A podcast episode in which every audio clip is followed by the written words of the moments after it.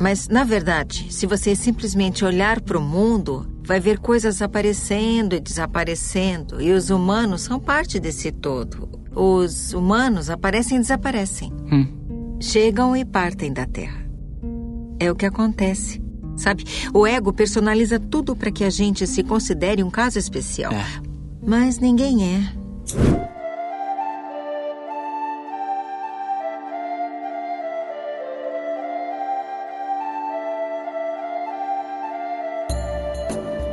Olá, senhoras e senhores, aqui é o Dresler, tá começando mais um Taverna do Jasper. Hoje, finalmente, não vamos falar de nada relacionado a Magic, graças a Deus eu não aguento mais falar de Magic. Hoje nós vamos falar de um novo RPG, não é novo, né, de um outro RPG aí de mesa chamado The Dark Eye.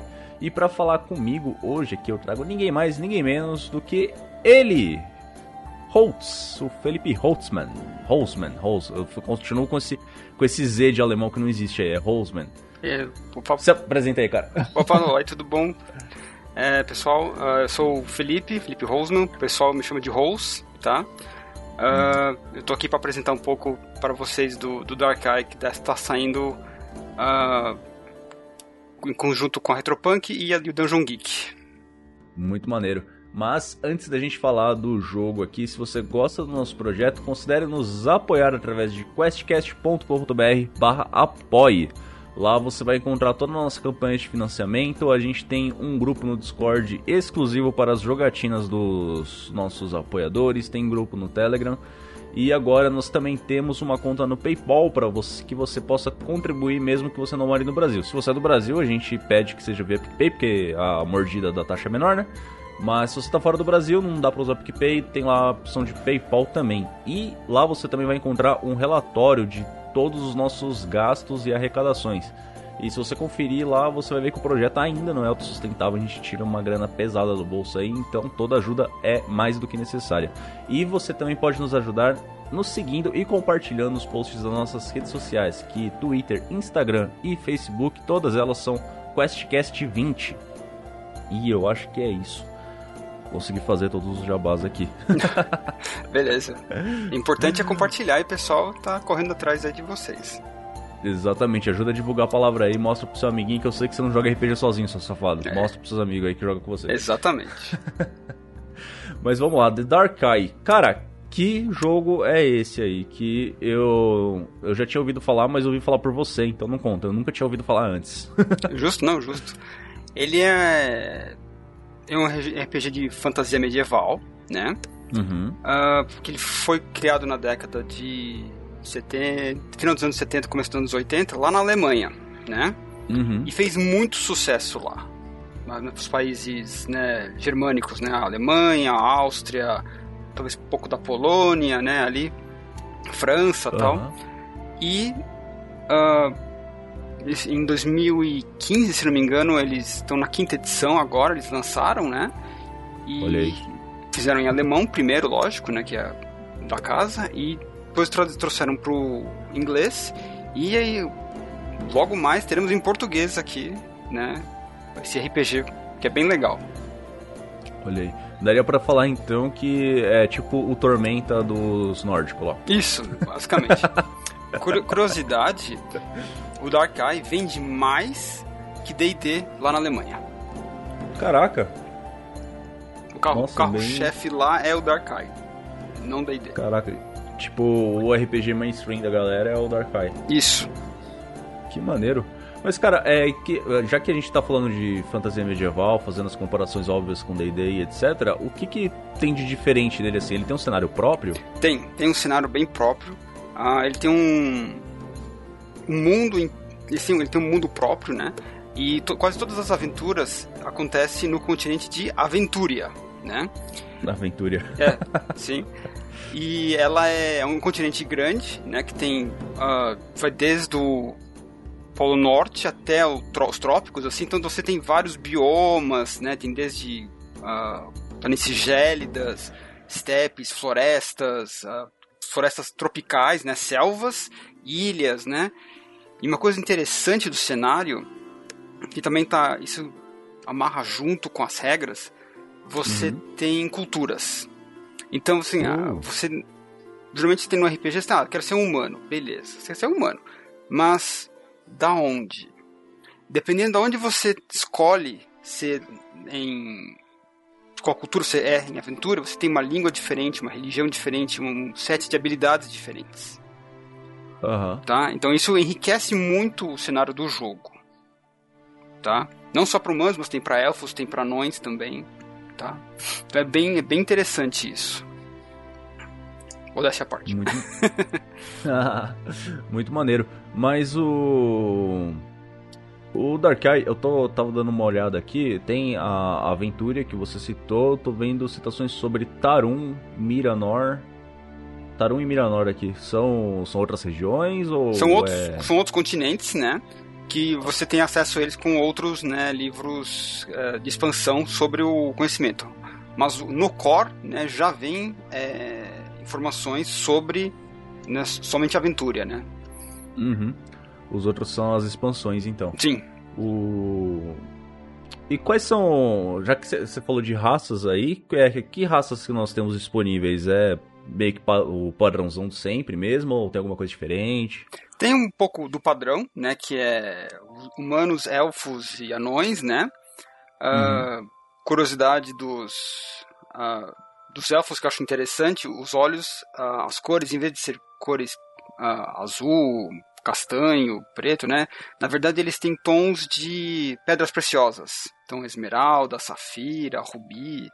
Então, acho, Legal. Acho diferente e interessante. Uh, mas o, tem também os antagonistas, né? Mas que são os clássicos, né? Os goblins, os orcs, né? Só que eles são diferentes fisicamente do que nós estamos acostumados. Eles são mais descendentes como se fossem de ursos do que de uh, elfos denegridos, né? Ou qualquer outra forma, hum. né? A gente está acostumado com tipo... Tolkien, né? outras, outras origens. Né? Eles têm uma origem própria, diferente, né? Uhum. É uma coisa mais bestial. Sim, mas eles ainda têm a civilização deles, né? Uhum. Apesar de ser totalmente antagônica a, a dos, das outras raças, né? Saquei. E qual que é a, o, a história básica da mitologia desse, desse cenário, assim?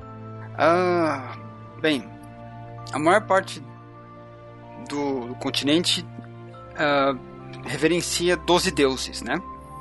Cada uhum. um para um, pra um, pra um mês, né? Só que existe um 13 terceiro uh, deus que ele quis tomar o poder dos outros 12, né? Uhum. E influenciar o mundo, né? E ele foi aprisionado no, no céu. Tanto que as pessoas têm as constelações têm um pedaço do céu que é totalmente negro, né? E esse 13 terceiro deus que é chamado Inominável, né? Não pode chamar o nome dele, né? Fica, fica preso lá. Só que ele fica sempre sussurrando, né, na, nos ouvidos das pessoas para poder e coisas a conquistar, né, se libertar ele, né? É tipo o Vanderlei, ele chega dando ideia errada. Exatamente. e no, recentemente no, no universo do, aqui do, do, do continente de Aventura, né? Alguns nobres foram tentados por esse, por esse deus, eles se rebelaram, né? Usaram magias uh, proibidas e demoníacas para tentar libertar esse deus, né? E, uhum. e, e, com isso eles macularam a Terra, né? Uma certa região. Então todo o continente se voltou para tentar conter esses caras, esse avanço, né? Eles conseguiram, mas ainda existe esse pequeno território, né? pequeno entre aspas, né? O território inteiro que é deles, eles não conseguiram limpar totalmente. As forças aliadas aí não conseguiram eliminar. Mas conseguiram hum. parar o avanço deles, né? E libertar o deus. É bem interessante. Saquei. O, mas as criaturas mais antagonistas que você citou, tipo os goblins, os orcs, etc., você comentou que eles têm uma pegada mais bestial, assim, mais puxada pros animais. Isso. Eles têm alguma relação com, com esse deus sombrio ou eles são, tipo, coisas da natureza mesmo? São, não tem nenhuma relação, eles são. Eles têm a própria religião deles, a pegada deles de, de como agir, né? É que é bem interessante. Eles, eles não, não necessariamente maus, né? Eles têm diferentes tons de cinza, digamos assim, né? Sim, sim. É porque que nem o. Como é, rolou a comparação com o Tolkien, os, os orcs do Tolkien, eles são criações do, do Morgoth, né? Ele pegou. É, basicamente, ele pegou os elfos, desceu a porrada neles até eles virarem orcs. Exatamente. E então a, a criação do, do orc lá do, do Tolkien está intrinsecamente ligada à, à, ideia da corrupção trazida por Morgoth. Então essa não é o caso do, do, Dar não. Não é. O. Mas falando do sistema em si, como que ele funciona o básico desse sistema? Uh, o sistema, ele, ele não é tão simples quanto o D&D quinta edição, tá? Uhum. Ele tem um, o seu, um pouquinho do seu, seu grind, Isso a gente né? tá falando... Isso a gente tá falando da, da quinta edição do Darkai mesmo, tá isso. tá comparando quinta com quinta. Quinta tá. com quinta, isso. Que... Ah, ele é um pouquinho mais complexo, mas assim, não, não é nada muito difícil, tá? Ele tem você precisa de um D20 e D6 só, tá? Show. Uh, para rolar os atributos. Tem oito atributos, tá? Quatro físicos, quatro mentais, tá? E você tem que uhum. rolar o D20, é, o seu valor ou menos, né? Então, por exemplo, se eu tenho 14 de agilidade, eu tenho que tirar 14 ou menos do dado. 14 ou menos. É mais ou menos parecido com o que era o D&D no começo e o GURPS mesmo. Você tem que você rola sempre contra o seu atributo. Né? Isso. Né? Então, coisa curiosa que vai deixar os fãs de D&D de cabelo em pé. Um é sucesso crítico. E 20 é falha crítica. Olha aí, a galera do GURPS já tá acostumado já. Sim. e essa é a parte de atributos. E uma coisa, coisa que eu acho bem interessante é que as habilidades uh, elas têm elas, têm uma, elas são uma combinação de seus atributos. Então você nunca é uma pessoa é, com alguma habilidade por si só, né? Ela é um, sempre uhum. uma combinação. Então, por exemplo, uh, você quer usar uma polícia social, certo? Sim. Ela vai ser uma combinação provavelmente de intuição com carisma e talvez carisma de novo, porque você tem que conquistar a pessoa não só na primeira vez, mas para conversa. Então o que acontece? Essa essa perícia, ela é, você tem que rolar três vezes, um para cada atributo. Hum. Tá? Então você tem que rolar novamente, né, o seu valor ou menos, né? Sim. Aí você me pergunta, pô, e se eu falhar em um deles, né? Ah, que aí vem a grande sacada. Quando você está fazendo seu personagem, você coloca pontos a mais que você pode servir como uma margem, né? Se você uhum. não, tiver, não usar essa margem, isso quer dizer que você foi muito bem na sua rolagem. Quanto mais você gasta dessa margem para abaixar a sua rolagem de dados, né? Para chegar no valor que você precisa do seu atributo, uhum. pior vai ficando a qualidade dessa, da sua, sua jogada. Tá? É meio, é meio que um fail forward, então. Isso. Podemos dizer que é isso. Eu sei que falando assim é, é, é difícil, porque às vezes um RPG você precisa é, jogar, né, uhum. pra, pra sentir qual, como funciona a mecânica dele, né. Uh, sim, combate sim. é só um dado, também você rola só contra a sua habilidade da arma, e, e, o dano é sempre pelo, pelo dado de seis faces, né, que você soma ele e dá o dano. Cita um exemplo de, de rolagem de teste aí. Ah, deixa eu pegar um personagem aqui, porque fica mais fácil para exemplificar. Show. Hum, a coisa curiosa também é que magia também você precisa rolar três, três dos atributos, né? Uhum. E também precisa de tempo. Então você não, algumas magias não são instantâneas. Hum, tem, é tipo um ritualzinho, você tem que passar um, por exemplo, você pode querer fazer um escudo de força. Estou chutando aqui. Uhum. Ele demora três turnos para ser feito. Então, passar três vezes pro seu personagem fazendo. Fez o teste a primeira vez, passar três para conseguir ativar. Senão, não... Ai, mas todos os turnos você vai precisar refazer o teste. Não necessariamente. Ah, alguns, tá. alguns sim, outros não. Se você quiser ah, man então de... manter, né? Tipo, continuar mantendo o escudo, você provavelmente tem que refazer esse teste. Vamos fazer um exemplo, então, de, um, de uma rolagem que precise de mais de, uma, de testar mais de uma skill. Isso, eu tenho aqui o, o que seria o rogue do, do cenário, né? Uhum. Tô, ele tem controle corporal, né? Que eu vou, vou ele tá querendo fugir, né? É, eu preciso rodar coragem, agilidade e força.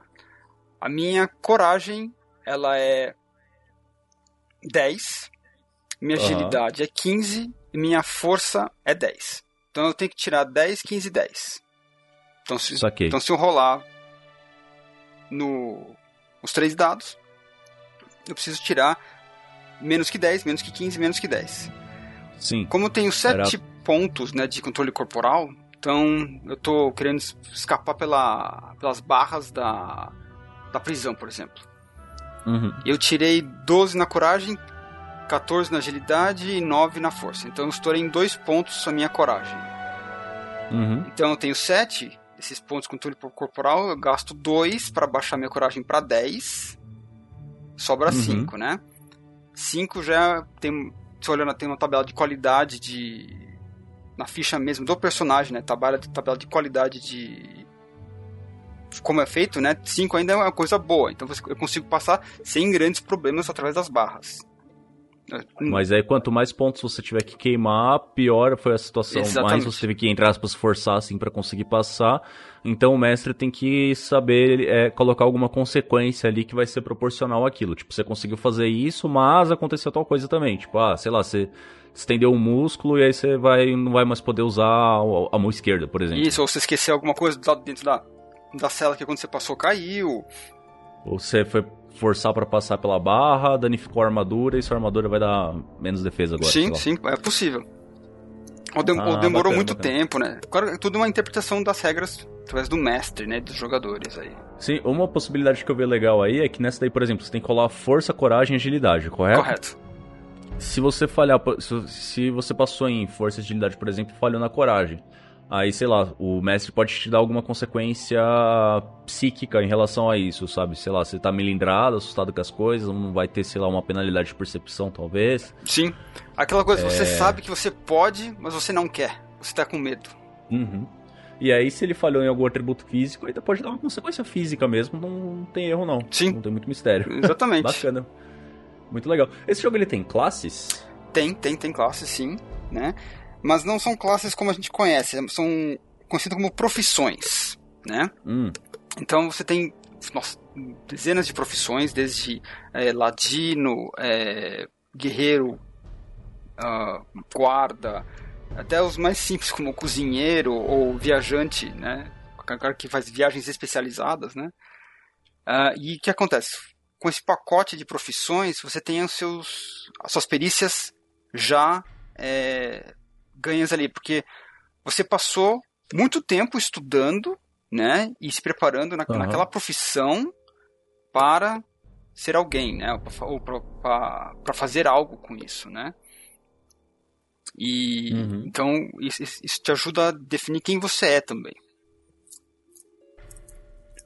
Saquei. E tem a possibilidade de você ter mais de uma profissão também, né? Sim, tem. Imagino. O, então, por exemplo, sei lá, se eu, se eu era um. Eu posso ter sido um aprendiz de ferreiro, então eu tenho umas skills ali que vão me ajudar a dar manutenção em armadura, armas, essas paradas. E eu, eu, acabei trabalhando um tempo numa, num grupo de mercenários, e aí lá eu tive que aprender a lutar, então eu pego a, alguma coisa de fighter ali também e vai fazendo essas combinações. Sim. No caso, quando você compra provavelmente mais de uma profissão, você já é um nível mais alto, né? Você já começa com né, um. Não, não nível 1 um ou 2, né? Tipo, você começa a crescer mais né, na, na ranking, você gasta mais pontos de experiência e tudo mais. Para conseguir Saquei. isso. Mas ele não chega a ser também tipo que nem GURPS, que GURPS você tem, não tem classe, não tem nada, né? Você tem uma planilha gigantesca de skills e, e, e vantagens e desvantagens que você vai escolhendo lá e montando o seu personagem da forma que você quiser. Você tem os pacotinhos ali das profissões também fechados, né? Sim, sim, você tem. Claro que você quiser criar a sua própria, o sistema permite que você crie e você possa adaptar à sua vontade, né? Falando, é, ainda voltando um pouquinho no cenário, você diria que o clima dele, é... o clima de, da aventura dele é uma coisa mais capa-espada, high fantasy, dark fantasy? Eu diria que ele é pega um pouco capa-espada e low fantasy, porque magia ela é, existe, mas ela não é tão forte, né, no cenário inteiro, né? Ela, ela existe, mas não é presente em todo momento como jogos comuns de high fantasy, né? Saquei. Mas então ele seria tipo uma pegada mais. Não sei se seria a comparação correta, mas por exemplo, um cenário tipo do Conan, assim. Hum, pode ser. Podemos, pode, pode ser usado. É que é difícil comparar uma coisa que ele é bem diferente do que a gente está acostumado. Sim. Né? o que é interessante, por exemplo, é que alguns dos países que existem no, no continente de Aventura são baseados em, países europeus, né? Uhum. Então, por exemplo, você tem o Império Horasiano, que é baseado no, na Itália renascentista. Então é um país de artes, né, cenas e focado nisso. Você tem os Torwallers, que são tipo grandes marinheiros e saqueadores, que é, obviamente são os dinamarqueses e suecos, né, vikings da, da época. Uhum. Né, até o, um pessoal mais uh, do califado, né, que é uma pe pegada mais do Oriente Médio. Né? Então é, é bem interessante como eles conseguem amarrar isso. E cada país, é, como você vai lendo, até no, no guia, no almanac da, de aventura, eles falam que países eles se, uh, eles se inspiraram em que século? Sabe? Ah, essa é, ah, essa é a Alemanha do século XIV. É, essa é a Alemanha do século XVI. que maneiro. Sim. Então, tipo, você passa, acaba tendo contato com vários, entre aspas, níveis de desenvolvimento da civilização. Sim, sim, exatamente. De, conforme civilizações diferentes. Tipo, você pode ir para um lugar que é bem mais primitivo do que outro, tecnologicamente falando, e tá, tá tudo ali mais ou menos não perto, né, mas acessível. Sim, sim, exatamente. Ao mesmo tempo. Que bacana. E cara, para quem você recomenda esse jogo? Olha, eu recomendo esse jogo para quem gosta muito de uh, explorar territórios. É, o jogo é, permite você descobrir um continente inteiro. Gosta de aventura, gosta de uh, sistema medieval, tá? Uhum. Busca um pouco, uma regra um pouquinho mais concisa, um pouquinho que te permita um pouquinho trabalhar em cima dela, ele, ele deixa você fazer isso, tá? Uhum. É o que eu recomendo. Então, você tem mais alguma coisa que você gostaria de acrescentar? Uh, deve estar saindo agora em 2020 o financiamento coletivo pela Retropunk e Dungeon Geek, tá? Uh, então, assim que sair, pessoal, fiquem de olho. Espero que vocês consigam é, fazer o financiamento, né? Que seria muito feliz pra gente. Sim. Tá? E assim que acabar essa pandemia, né? Eu vou voltar a estar tá mestrando Dark Eye lá no Dungeon Geek também. Então quem quiser experimentar o jogo, pode ir lá pra conhecer um pouquinho desse, do cenário e do, do sistema também. Sim.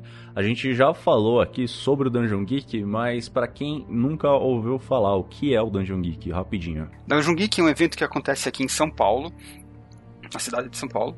É, todo segundo sábado do mês, lá na, na, loja Omniverse, que fica no Brooklyn, tá? A gente pega um dia inteiro de RPG. Você vai no Facebook, a gente põe todas as, me as mesas com os mestres, os seus sistemas e a história. Você vai lá, você se inscreve, você chega e você joga. É um ambiente seguro para você jogar RPG. Nada de picuinha, nada de injeção de saco, política, nada disso. Lá você vai para jogar RPG e se divertir é muito maneiro. O quem já segue a gente há mais tempo aí já sabe que a gente costuma aparecer por lá também. Infelizmente nesses últimos dias aí tá suspenso, né, por conta dos problemas da pandemia. Nós mas... estamos fazendo, na verdade, online. Nós temos nosso próprio servidor do Discord, já rolou um evento, foi um sucesso, tá? Então enquanto nós tivemos pandemia, e nós, nós temos no Discord e talvez nós tenhamos umas edições digitais, né, uh, mais pra frente aí. Que maneiro. Deixa as. Quais são as redes sociais do Nojo Geek, então, pra galera conseguir. Claro. Vai estar tá, vai tá tudo aqui no, no, na postagem do, do podcast, vai ter todos os links aqui, mas para quem tá só ouvindo. Claro. É, vamos lá. No Twitter é Dungeon Geek 21, né, arroba Dungeon Geek 21. No Facebook, Dungeon Geek 21 também. Nosso site, dungeongeek21.com, tá? Então você pode encontrar a gente no Instagram também, arroba Dungeon Geek 21. É bem fácil. é isso aí. E você quer deixar suas redes sociais aí também? Não, não precisa não. Vocês me encontram sempre lá pelo, pelo Dungeon Geek. Eu tô, sou arauto deles, então eu vou passar. Se vocês me encontrarem, vocês, claro, podem me adicionar, mas não se preocupem. Foca sempre Dungeon Geek. É isso aí, gente. Então, muito obrigado por você que ouviu a gente até aqui. É, você já jogou Dark Eye? Se sim, deixa aqui nos comentários do site, viu? Comentem no site, porque a gente quer fazer uns taverna para ler comentário aqui, mas a gente precisa de ter mais comentários para ler, né? Porque senão a gente vai ficar lendo após parada, ficar repetitivo e tal, então a gente precisa de bastante é, bastante conteúdo pra gente poder ler aqui e responder. E a gente também tá sempre respondendo lá no site. E é legal também ter as, a, os comentários e tudo mais nas redes sociais, mas na rede social é um bagulho mais efêmero. Ele some com o tempo, porque vai aparecendo mais coisas vai jogando para baixo. Agora, se você comentar no post lá no site, vai ficar lá para sempre. Então, essa qualquer discussão que surja lá pode acabar sendo revisitado por alguém daqui dois, três anos e vai estar tá lá ainda, tá ligado? Com certeza. E a gente tá sempre respondendo por lá também. É isso aí. Então, é isso aí. Muito obrigado mais uma vez. Falou e valeu. Até mais.